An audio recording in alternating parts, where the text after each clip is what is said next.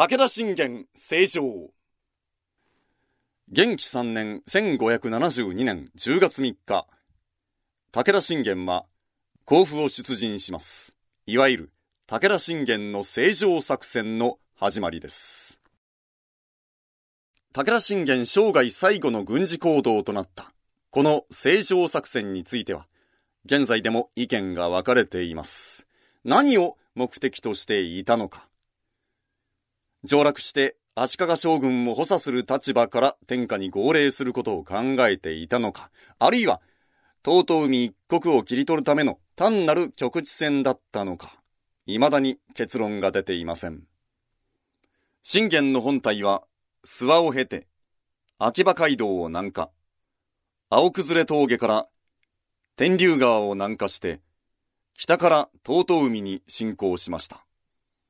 一方、秋山信友率いる別動隊は美濃に向かい、信長の居城、岩村城に奇襲を仕掛けています。武田の奇襲だなぜ武田が？岩村城は信長にとって結びつきの深い城でした。城主、遠山景遠のもとに、信長は自分の叔母を嫁がせていました。また、城主、遠山景遠には跡取りがいなかったので、信長は末っ子の勝長を遠山景遠の養子に出していました。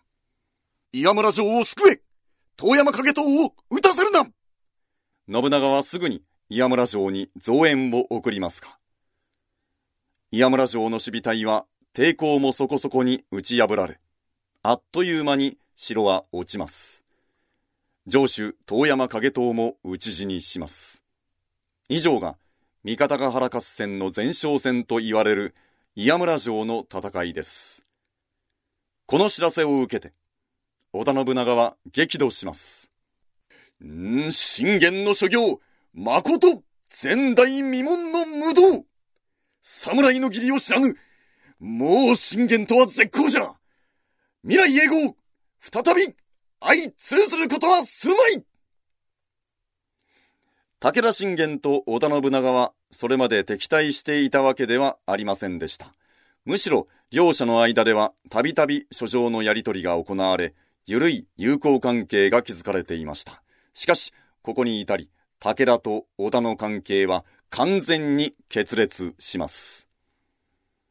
怒った信長は、武田信玄を牽制するため、あろうことか、越後の上杉謙信と同盟を結びます。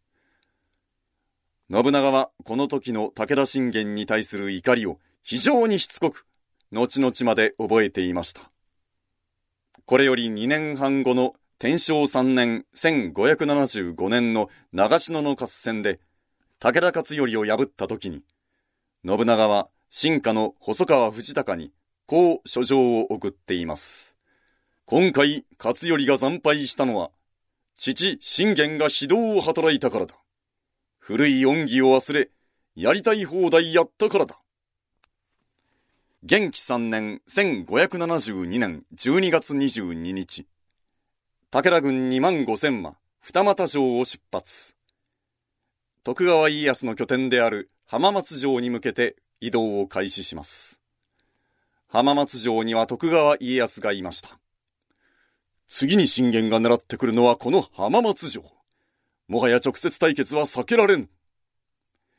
徳川八千に織田の援軍三千が加わって一万一千。対して武田方は北条の援軍と合わせて二万五千。圧倒的に徳川方不利でした。かくなる上は、籠城戦しかない。徳川家康は浜松城に立てこもり、武田軍を迎え撃つ構えを取ります。時に家康31歳、信玄52歳。元気3年1572年12月22日、武田軍2万5千が浜松城城下に姿を現します。しかし、どういうことだこれは。武田軍は浜松城を無視して、浜松城城下を悠然と通り過ぎ、北に進路を変えると、三方ヶ原に抜けていきました。己信玄。浜松城を無視するか待てい徳川家康には、織田信長の援軍3000が来ていました。援軍を要請した手前、目の前を通過する敵を黙って見過ごしたとあっては、後々信長との関係が悪化します。そういう判断もあり、徳川家康は打って出るほかありませんでした。